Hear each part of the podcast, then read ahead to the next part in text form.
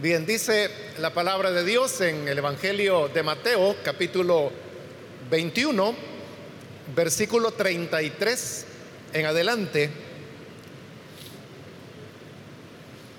Oíd otra parábola.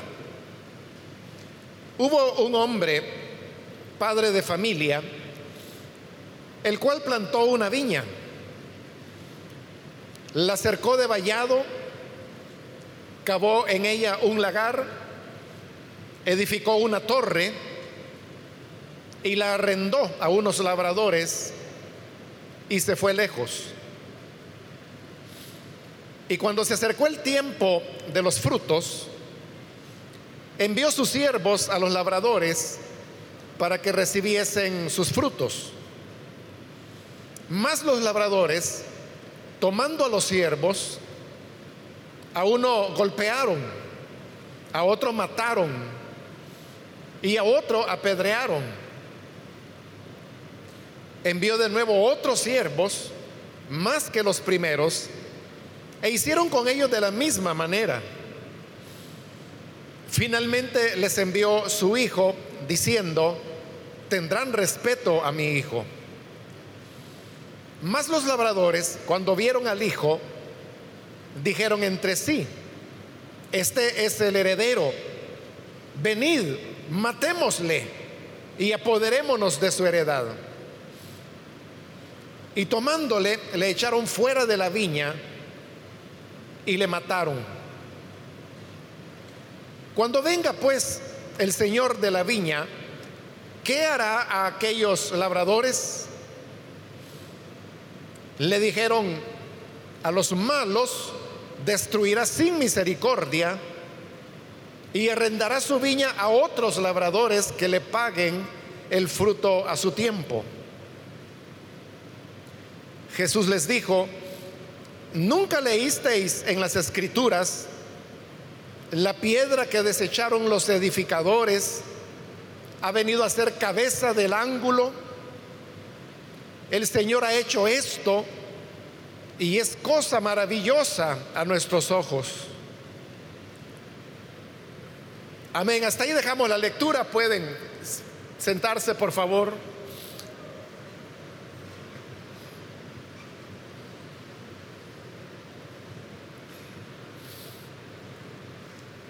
Hemos leído esta parábola que el Señor Jesús contó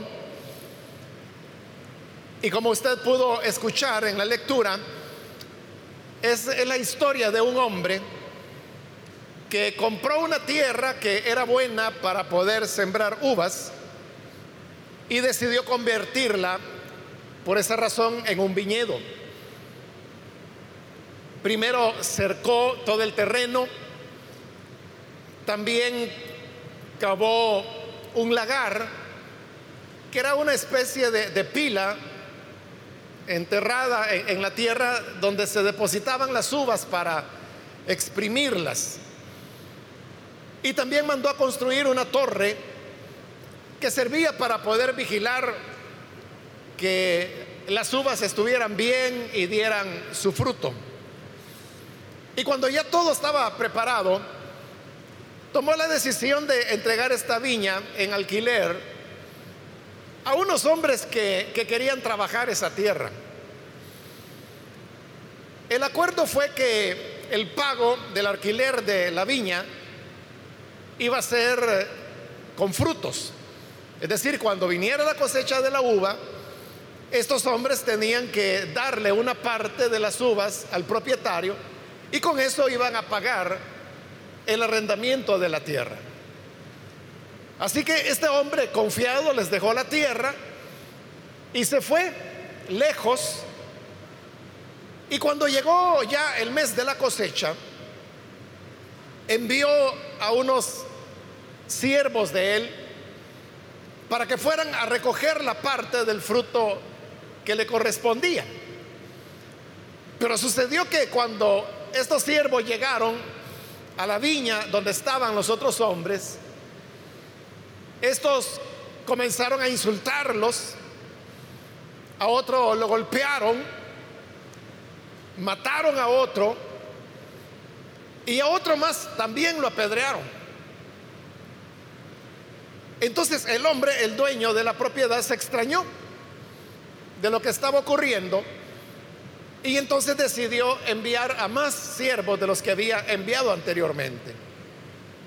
Llegan entonces más siervos para recoger los frutos y los hombres que habían alquilado la tierra, también a estos los apedrearon, los insultaron, algunos los mataron, los golpeaban y a nadie le daban el fruto que tenían que dar como pago del arrendamiento.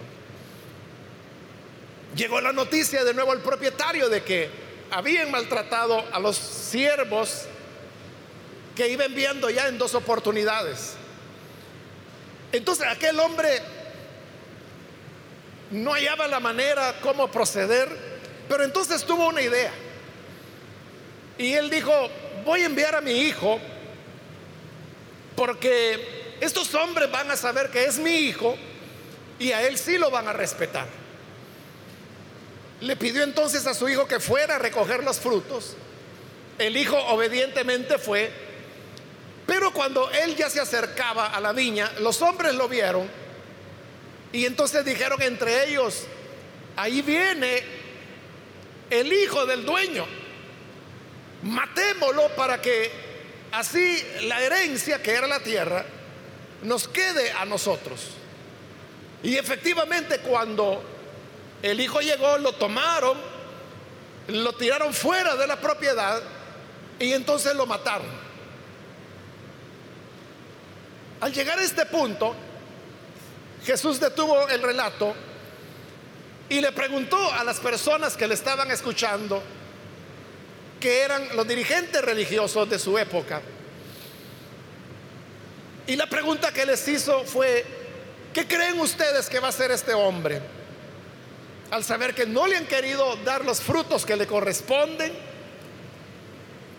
que han insultado a algunos de los siervos, a otro apedrearon, a otro golpearon, a otros mataron, y que luego al enviar a su hijo también se lo matan. Entonces los mismos fariseos le respondieron, lo que hará es que los va a mandar a destruir sin ninguna misericordia. Y cuando los haya destruido, tomará la tierra y se la va a dar a otros labradores que sean verdaderamente fieles y le den el fruto que le corresponde. Hasta ese momento, los fariseos que habían respondido de esa manera y habían respondido bien, todavía no habían caído en la cuenta del significado de la parábola. Y tampoco se dieron cuenta que al responder a la pregunta de Jesús, ellos habían relatado el final de la parábola. Por lo tanto, Jesús ya no tuvo que retomar la parábola, sino que solamente les, recordó un versículo de uno de los salmos, el Salmo 118, donde dice de la siguiente manera, la piedra que desecharon los edificadores ha venido a ser cabeza del ángulo. El Señor ha hecho esto y es cosa maravillosa a nuestros ojos. Al citar este salmo, Jesús estaba recogiendo la enseñanza de la parábola. Y la enseñanza era lo que el salmo decía, que lo que los hombres desechan y desprecian, es lo que Dios ha seleccionado para que sea la piedra principal en una construcción. Esa era la época cuando las construcciones se hacían en piedra, principalmente las que eran grandes. Y precisamente porque eran construcciones de gran altura, se buscaban las mejores piedras para que estuvieran a la base el cimiento, llamaríamos hoy, de la edificación. Y que fuera una buena piedra lo que significaba es que fuera una piedra sólida, muy grande y muy pesada. Porque mientras más grande y pesada fuera la piedra, más estabilidad le iba a dar a la construcción. Pero había un punto crítico en la construcción, que era la, esquina donde se juntaban dos paredes.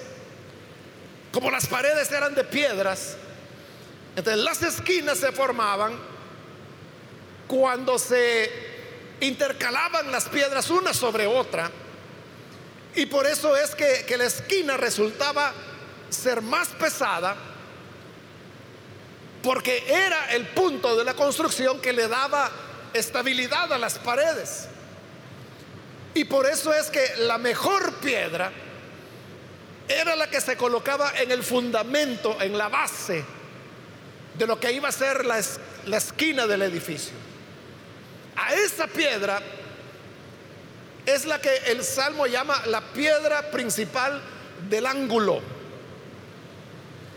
porque estaba en el ángulo de las dos paredes. Y como he dicho, buena piedra lo que significaba es que tenía que ser sólida, muy grande para soportar el peso de la esquina y muy pesada. Esta piedra era seleccionada cuidadosamente porque la estabilidad del edificio iba a depender de la calidad de esta piedra.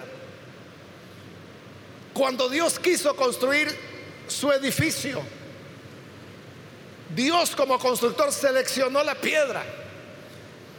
Y la piedra principal del ángulo fue su Hijo Jesucristo.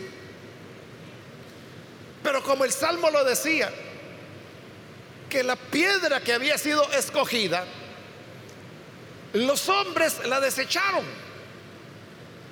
desecharon al Hijo de Dios y el Hijo de Dios era el camino de salvación.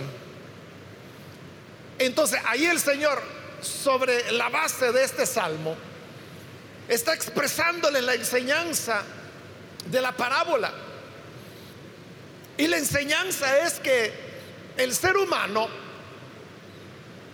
en el acto que hace de despreciar o rechazar a otras personas, lo que está despreciando y está rechazando es el camino de su salvación. Pero ellos no solamente rechazaron y despreciaron, sino que también mataron a algunos de estos siervos.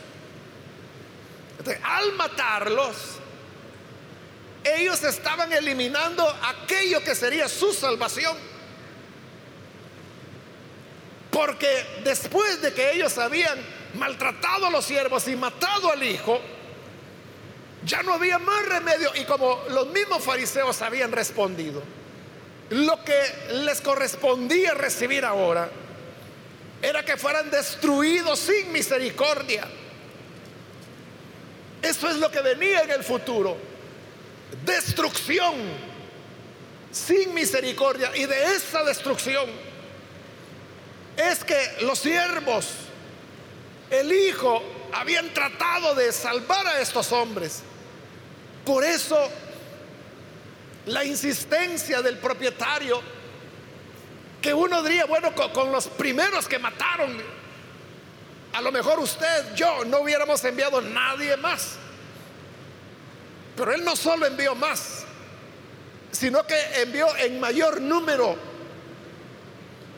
a los cuales también matan y destruyen y eliminan. Menos nosotros hubiéramos pensado en enviar al Hijo, pero Él envía a su Hijo.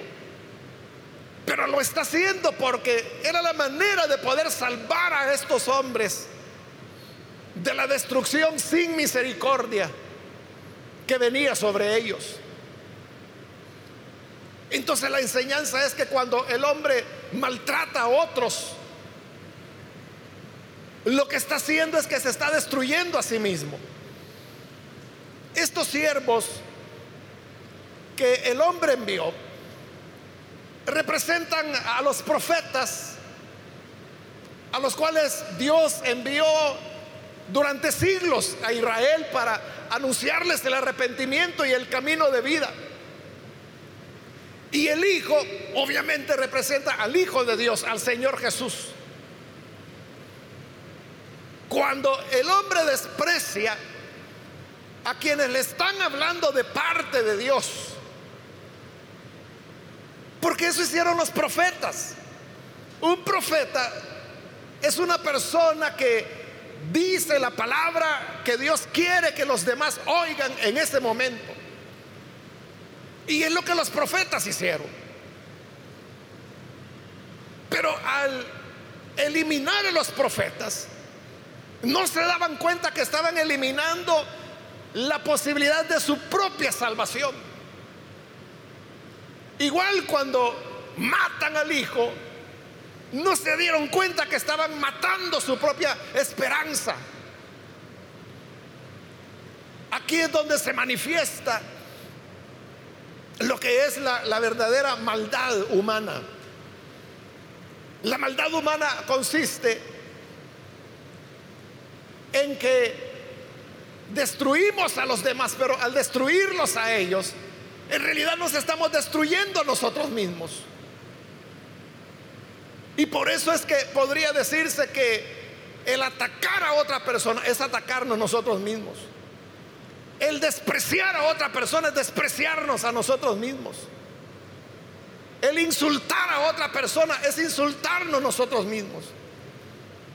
El matar a otra persona es suicidarnos.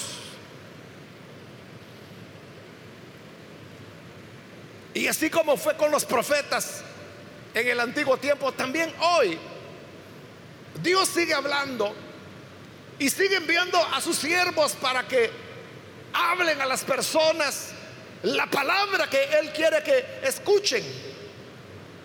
Pero igual que en, la antigüedad, hoy también los seres humanos no les agrada escuchar la voz de los profetas. No les agrada escuchar la voz de los predicadores que anuncian la palabra porque les incomoda, porque no es la manera como ellos piensan, porque va en contra de sus preferencias personales, porque tienen su propia manera caprichosa de ver las cosas. Y entonces lo que hacen es que descargan su molestia contra los que les están trayendo la palabra de vida, que es la palabra de su salvación. Pero como no le entienden, al destruir o maltratar a los que traen la palabra de Dios, se están maltratando a ellos mismos. La enseñanza era tan clara que luego dice que cuando el Señor hizo esa mención del libro de los Salmos, ellos entendieron que toda la parábola que Jesús había contado tenía que ver con ellos. Que Jesús había estado hablando de ellos, les está mostrando su dureza, su maldad. ¿Y cuál fue la reacción de ellos? Debió haber sido una reacción de, arrepentimiento. Debió haber sido un reconocimiento de que con esa parábola Jesús estaba descubriendo sus corazones, su realidad. Y eso les debería haber movido a un arrepentimiento y a cambiar su manera de ver las cosas. Pero al contrario de eso, la reacción fue que se llenaron de ira y querían capturar al Señor precisamente para hacer lo que la parábola decía, matarlo. Pero en ese momento se detuvieron porque dicen que le tuvieron temor al pueblo que estaba con Jesús. Porque ese pueblo tenía a Jesús por profeta. Y sabían que si ellos lo tomaban y lo mataban, se iban a ganar el desprecio de las personas. Por eso prefirieron mejor esperar que llegara un momento mejor. Un momento cuando la gente no se diera cuenta. Y por eso fue que le dieron dinero a Judas, para que él les pudiera guiar a capturar al Señor en un momento cuando él estuviera solo, lo cual efectivamente ocurrió.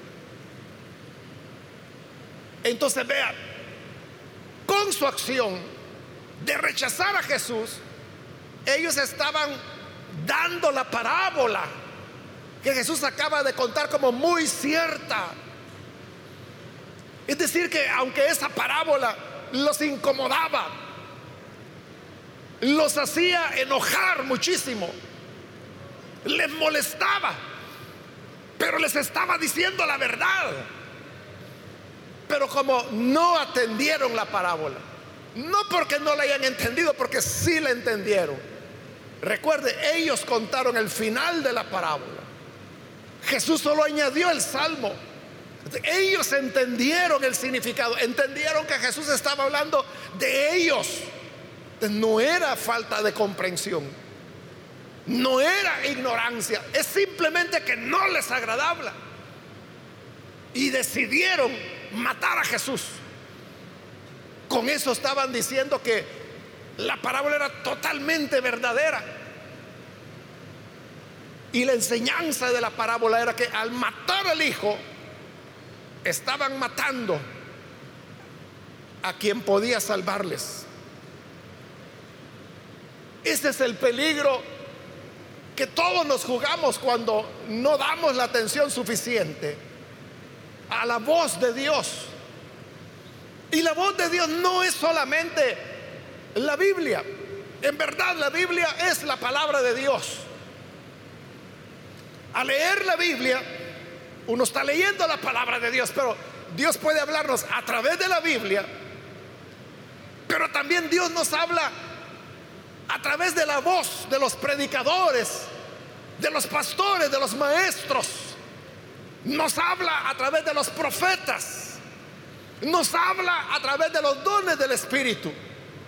Nos habla a través del consejo de la madre de un consejo de un padre, de una recomendación que da algún hermano, quizás el líder de célula, un creyente por ahí, un familiar, algo que uno escuchó en la radio o vio en la televisión o vio por internet.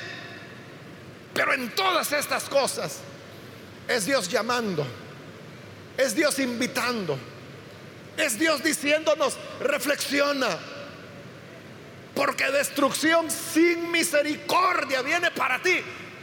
Sálvate y para que te salves, te hablo de estas maneras.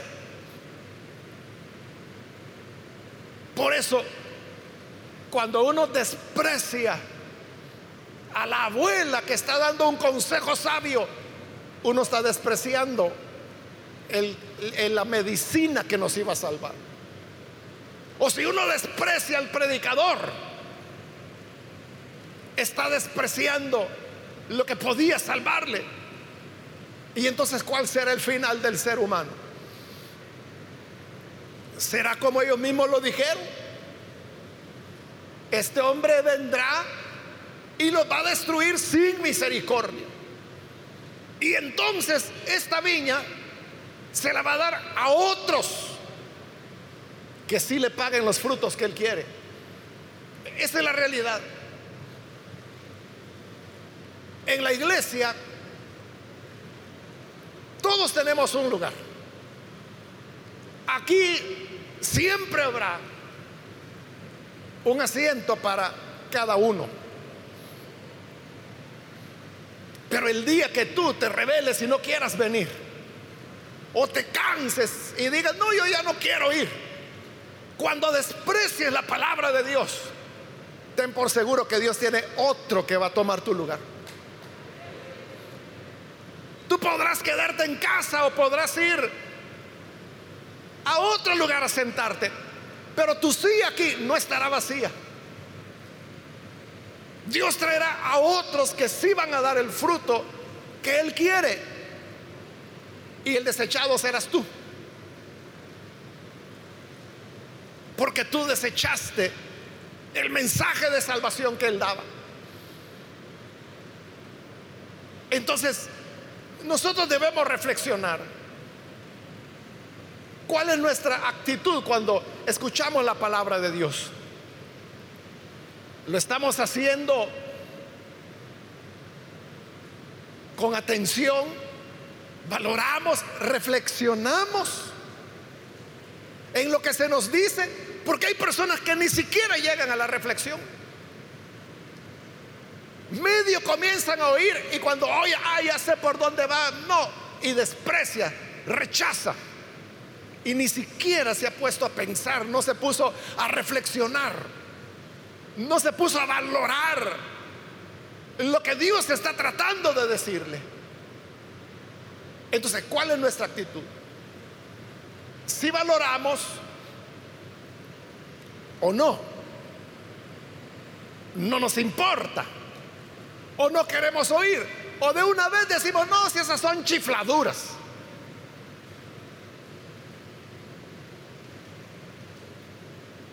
Cualquier predicador, a mí no me importa lo que diga. No me interesa lo que las iglesias tengan que decir. Y ni han oído. Pero ese cerrar la posibilidad a que el Señor hable es cerrar la oportunidad que tenías de salvarte tú. Es tu seguridad y la de los tuyos la que está en juego. Por eso, cuando la Biblia habla del pecado imperdonable, la gente se quiebra la cabeza preguntando cuál es el pecado imperdonable. O la blasfemia contra el Espíritu, como también le llama la Biblia. Pero tanto la blasfemia contra el Espíritu como el pecado imperdonable es lo mismo. Y no es otra cosa más que el rechazo al mensaje del Evangelio. Por eso es que es imperdonable. Porque está rechazando el único camino que le puede dar el perdón a todos los pecados. Entonces, cuando la persona resiste a la obra del Espíritu que le está llamando arrepentimiento, cuando la persona rechaza el Evangelio, ¿qué opción le queda? ¿Cómo podrá salvarse? Si el único camino que Dios ha propuesto y el único poder que puede transformar al ser humano, que es el Espíritu Santo, lo rechaza. No hay salvación. No hay manera como esa persona pueda salvarse y por eso es que ese, ese es el pecado imperdonable. Que Dios nos libre de cometerlo y que siempre tengamos un corazón sensible y unos oídos muy abiertos para escuchar con atención la palabra. Palabra que, como le he dicho, puede ser de la Biblia misma, de un canto, de una predicación, de un consejo, pero es la palabra de Dios que está llegando y a la cual, por nuestro bien, debemos ser sensibles y recibirla como un tesoro en nuestro corazón. Por eso es que conocemos las palabras de los profetas. Por eso tenemos la Biblia llena de palabras de los profetas. Porque quienes los oían valoraban tanto lo que ellos decían que lo escribían, lo conservaron. Y así es como siglos tras siglos esa palabra ha llegado hasta nosotros. Que Dios nos ayude a valorar esa palabra, no sea que cuando la destrucción sin misericordia venga sobre ti, entonces digas, ¿y ahora qué hago? Porque oportunidad tuviste. Por eso es que el hombre envió criados, los maltrataron, envió más, los maltrataron, envió a su hijo, hijo todo lo posible igual. Por eso es que Dios nos insiste. No es que haya un complot contra ti. Que tú dices, es que por todos lados se han puesto de, acuerdo. Me acuerdo de alguien en una familia. Toda la familia de él se había ido convirtiendo, convirtiendo. Solo él quedaba allá. Y en una ocasión yo estaba ahí platicando con ellos cuando él, se dio cuenta y dijo, me están rodeando, dijo él. Porque toda, todos sus familiares habían creído ya, solo él quedaba. Y digo, me están rodeando, pero no, no era una intención de rodear y como digo, tampoco era un complot.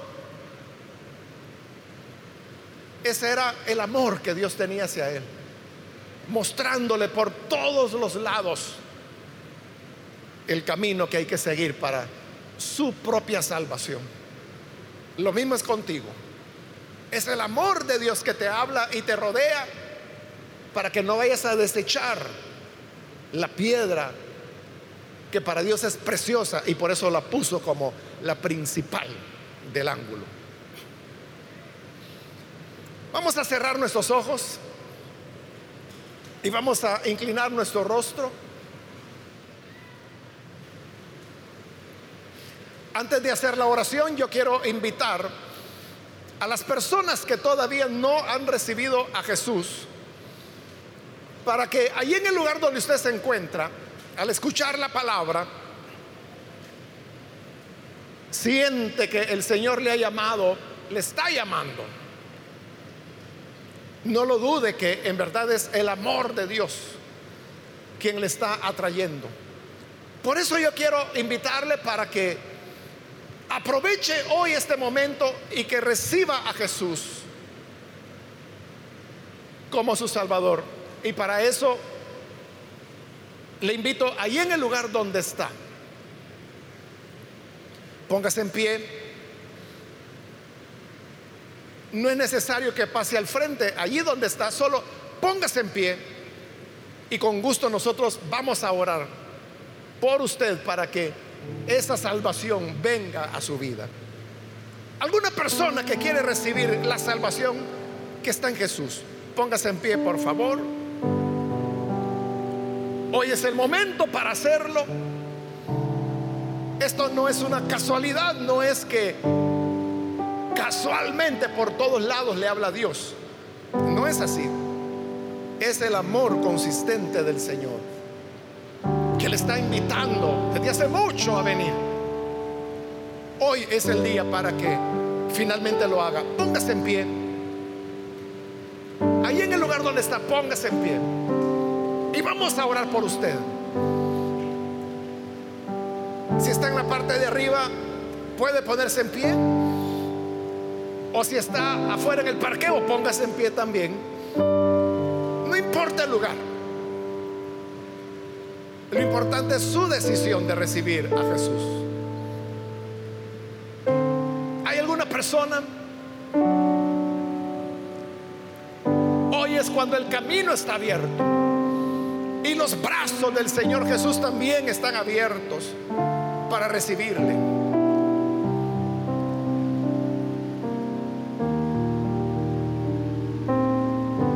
O si hay alguien que se alejó del Señor y hoy necesita reconciliarse, también puede ponerse en pie, por favor. Muy bien, aquí hay una persona, Dios le bendiga. Acá en medio hay otra persona, Dios la bendiga. Alguien más que lo hace. Puede ponerse en pie.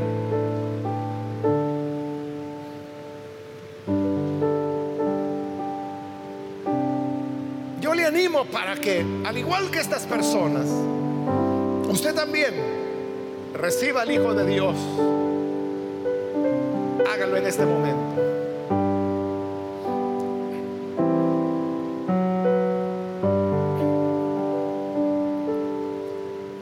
terminar la invitación, hago ya el último llamado y luego oramos. Pero si hay alguien más que necesita venir a Jesús por primera vez o reconciliarse, póngase en pie. Porque esta fue ya la última invitación que hice. Hermanos, todos nosotros no debemos cansarnos de continuar llevando la palabra. Habrán quienes le ofenderán, otros le van a rechazar, pudiera ser que hasta lo golpearan, eso debe desalentarnos de seguir compartiendo el mensaje porque tú eres la salvación de las personas. A ti es a quien Dios está usando para llevar una oportunidad de perdón. Oremos entonces. Señor, gracias por las personas que en este lugar se han puesto en pie para recibirte como Salvador. También te pedimos por ellos y por los que a través de televisión, radio o internet están uniéndose en este momento para recibir la vida que tú ofreces. Gracias Señor por tu amor perseverante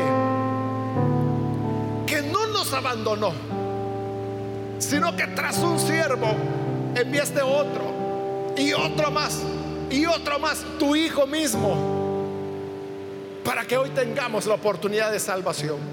Gracias por los que están creyendo a este mensaje. Y a partir de hoy darán los frutos que tú esperas. Ayuda a tu pueblo para que no nos cansemos de anunciar y llevar la palabra de vida. Aunque no seamos bien recibidos, aunque no se nos respete, aunque no seamos bien tratados, sabemos que es la única manera en que escaparán de la destrucción sin misericordia. Ayúdanos entonces para no darnos por vencidos, sino a seguir anunciando con amor a los necesitados en nuestra petición por Jesucristo nuestro Salvador. Amén.